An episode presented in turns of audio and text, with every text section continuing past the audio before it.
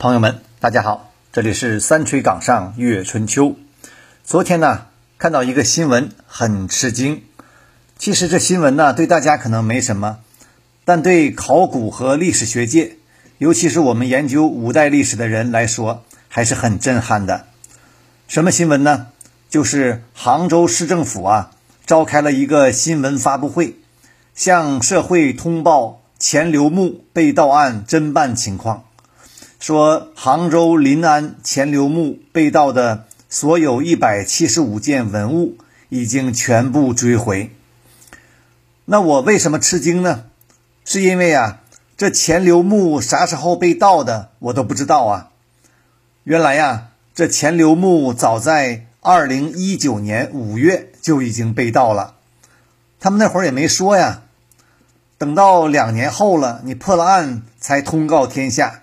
说东西都找到了，问题是怎么被盗的？谁的责任？为什么没有及时向大众公布案情呢？听过我晚唐五代风云的朋友啊，都知道钱刘，呃，可以回去再听一下。可以说，钱刘是晚唐五代乱世风云里面崛起于草根的最具代表性、最有意思的一个枭雄啊。我们讲了三四节课吧，讲过他很多故事，什么英雄无奈是多情，什么不做皇帝又如何等等。钱镠是唐末乱世枭雄里面为数不多的南方人，浙江本地人呢，一身武功崛起于乱世，争锋于江南，开创吴越王国八十年基业。他的吴越政权呢？历经五代乱世而不倒，最后呢归顺大宋，钱氏子孙呢绵延千年而不绝呀。我们讲过钱刘筑海棠、修城墙、治西湖，恩泽浙江百姓。我们还说过他写过古往今来的第一情书啊，大家肯定都记得。当年呢，钱刘的夫人回家省亲没回来。钱刘呢写信给老婆，只说了一句话呀，说“陌上花开，可缓缓归矣。”哇，你看这一句话就尽在不言中啊！史上第一情书，当之无愧。好，大家可以回去再听一遍我们讲的钱刘。今天呢，想来讲讲钱刘墓。钱刘死于九百三十二年，葬于。杭州临安，他的老家呀。钱刘墓坐北朝南，背靠太庙山，墓高九米啊。后来呢，在周围又发现了钱刘父母的墓，后来又发现他儿媳妇儿，也就是他儿子钱元焕的呃王后马夫人墓啊，就是康陵啊。这三座墓呢，被称为临安三墓。二零。零一年呢，被国务院公布为第五批全国重点文物保护单位呀。后来呢，钱刘另外一个儿媳妇的墓啊也被发现，就是吴汉月墓啊。吴夫人呢是吴越最后一个国王钱俶的妈呀，所以呢，她的墓呃也很大，出土了很多文物。二零零六年呢。四个墓被合称为吴越国王陵，成为第六批全国重点文物保护单位。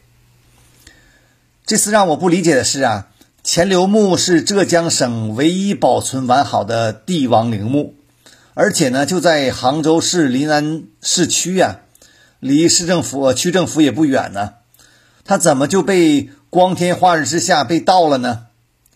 这个据报道啊。盗墓者是躲在林子里面作业呀，盗洞直达墓室。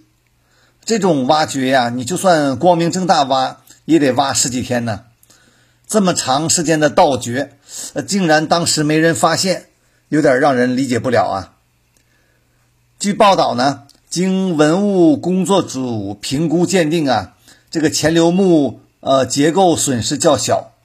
后来去年年底的时候啊。呃，完成了科学修复。那这伙盗墓贼和被盗文物是怎么发现的呢？据新闻说呀，是公安部门在去年五月的时候，发现有文物盗窃团伙要去广州啊倒卖文物啊。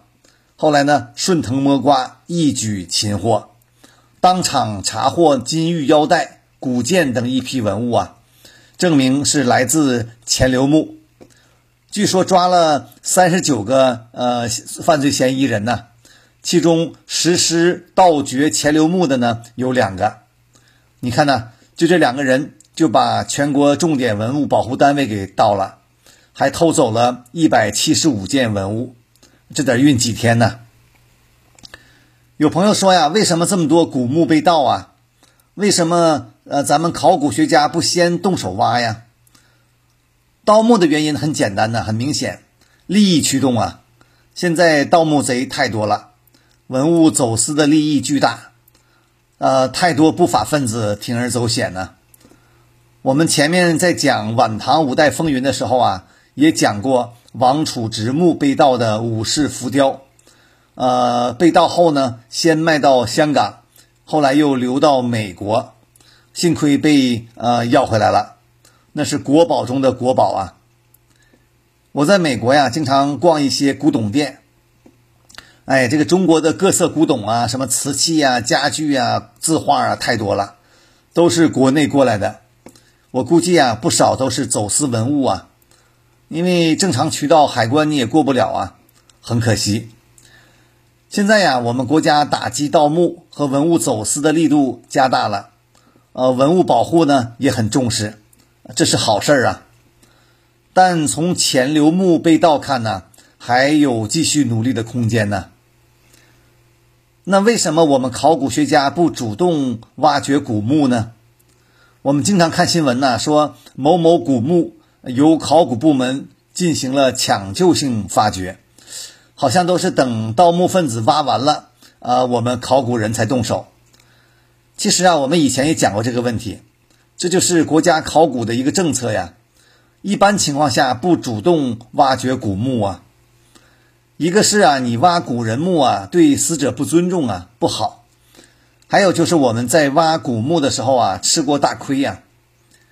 一九五六年。郭沫若主持挖掘明万历皇帝的定陵啊，当时文保技术根本达不到啊，以至于挖出的宝贝，尤其是那些壁画啊、丝绸，很快都氧化毁坏了，造成了无法弥补的巨大损失啊。从那以后啊，国家明令禁止主动挖掘古墓，那些文物啊，让他们留在地下，可能就是最大的保护啊。为什么非得挖出来呢？前几天呢，铺天盖地的三星堆呃新坑挖掘呀，算是六十年来比较罕见的一次大规模主动性挖掘吧。当然呢，现在考古挖掘有时候也有一些意想不到的矛盾呢，一些事儿啊，你比如二零一六年呢，在浙江台州一个村子里发现了一座古墓，挖出来墓志铭一看。这是一座宋墓啊，这个墓主呢叫赵伯云，是宋代开国皇帝赵匡胤的七世孙。这个考古人员呢正准备挖的时候啊啊来了一个老农，他要求呃立刻停止，别挖了。呃，为啥呢？你凭啥不让挖呀？这老头说呀，说这是我祖先的墓啊，你们挖经过我同意了吗？这个老头啊当场掏出一本家谱。说，你看，这就是我祖宗啊！当然，根据国家文物法呀，这古墓跟他也没啥关系了。后来呢，还是给挖了，发现了很多丝绸。呃，最大的发现呢，是一块南唐开国皇帝李昪的头龙玉璧，国宝啊。也说远了，我们再接着说，呃，盗墓啊，不是，我们说，呃，考古啊。呃，我觉得当现在啊，我们的社会风气也有问题。太多的媒体啊、电视节目也好啊，都不是在说考古、说文物保护啊，都在宣传什么鉴宝啊、拍卖啊什么的。太多的电影啊、电视剧啊、流行书啊，都在那说盗墓、什么鬼吹灯之类的，呃，这种导向很不好。去年呢，有一个新闻呢，说十七所中国名校啊，公布了图书馆借阅榜，把我吓一跳啊。其中呢有八所大学的学生都在看《盗墓笔记》呀。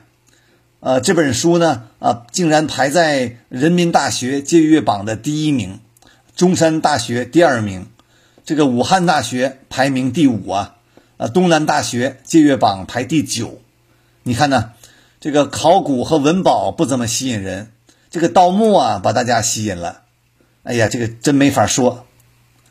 当然呢，我们历史考古文保工作者呀，也需要努力，争取为大众提供更健康、更有趣的精神食粮。现在呀，杭州正在建吴越国王陵考古遗址公园，据说这个六月份呢就完工了。那就下个月可能就开放了，到时候啊，浙江的朋友可以去看看。五代十国时期保存至今的王陵不多呀，呃，对外开放的就更少了。目前呢，我觉得最好的是广州大学城的南汉二陵博物馆，前年好像才开的，做的非常好，九万平米啊！我前年夏天呢就去看过，强烈推荐呢。另外，这个成都的永陵博物馆，也就是前蜀皇帝王建的陵墓，这解放前就发掘了，现在建成公园和博物馆，呃，都比较早了。我去过好几次，也是不错的。如果杭州这个吴越王陵建好啊，明年我一定会去看看。好，三吹岗上月春秋，咱们今天就聊到这儿吧，再见。